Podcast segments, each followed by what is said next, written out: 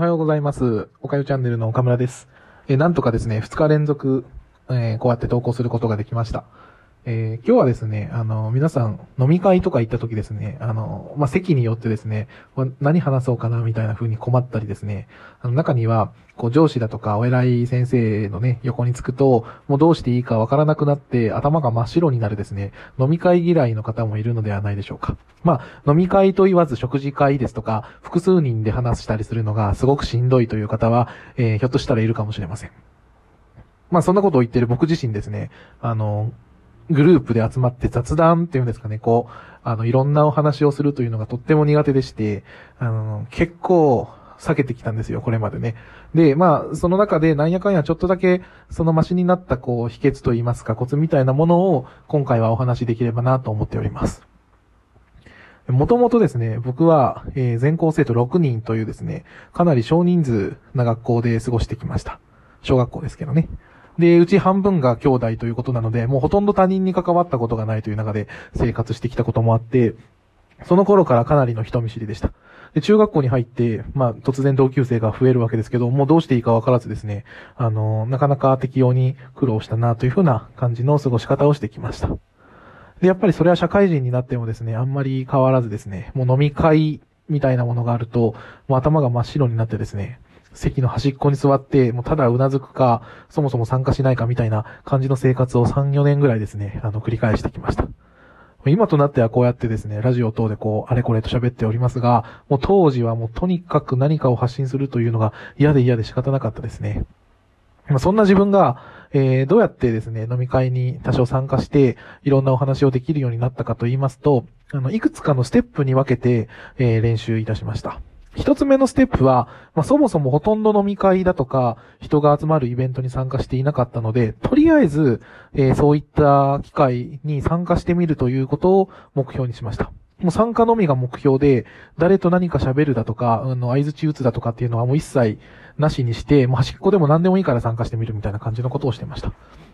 まあ、そうこうしてるとですね、いろんな問題点といいますか課題が見えてくるんですね。どう輪に入っていいかわからないですとか、自分の番になった時にですね、会話を向けられた時にどう反応していいかわかんないだとか、まあ、いろんな困りごとが出てきました。そこでステップ2としてやったのが、もうとりあえずうなずいて笑っておく作戦ですね。もうなんかよくわかんないけど、とりあえず周りの空気読んでニコニコして笑って、あのーみんなと同じような合図を入れるみたいな感じで、なんとなく楽しんでるぜ、みたいな感じのことをやっておりました。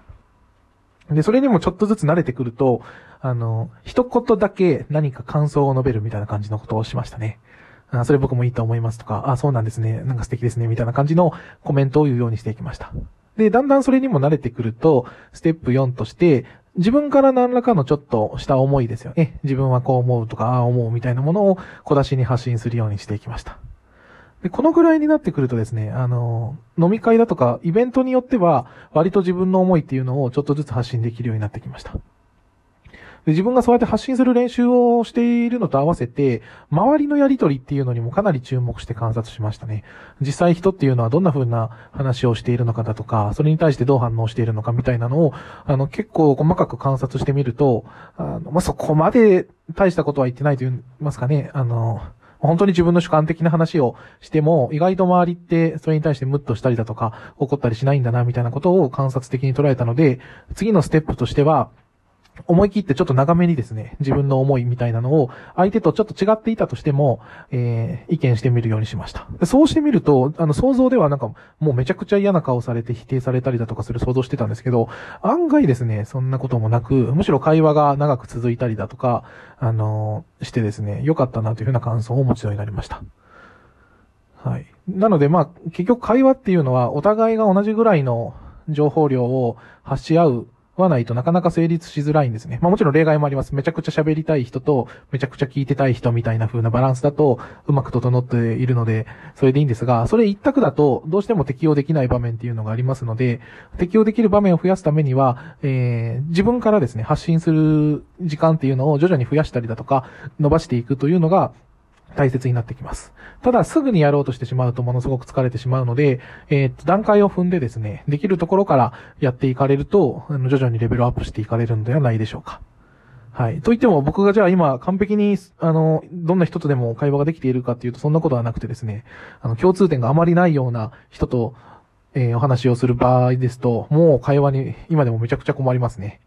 はい。なので今現在はですね、そういうこう、共通点があんまりなさそうな人と、人はどんな風に関わっているのかというのを、えー、ミニ研究中になっております。またそちら発見できましたらお伝えできたらと思います。それではさようなら。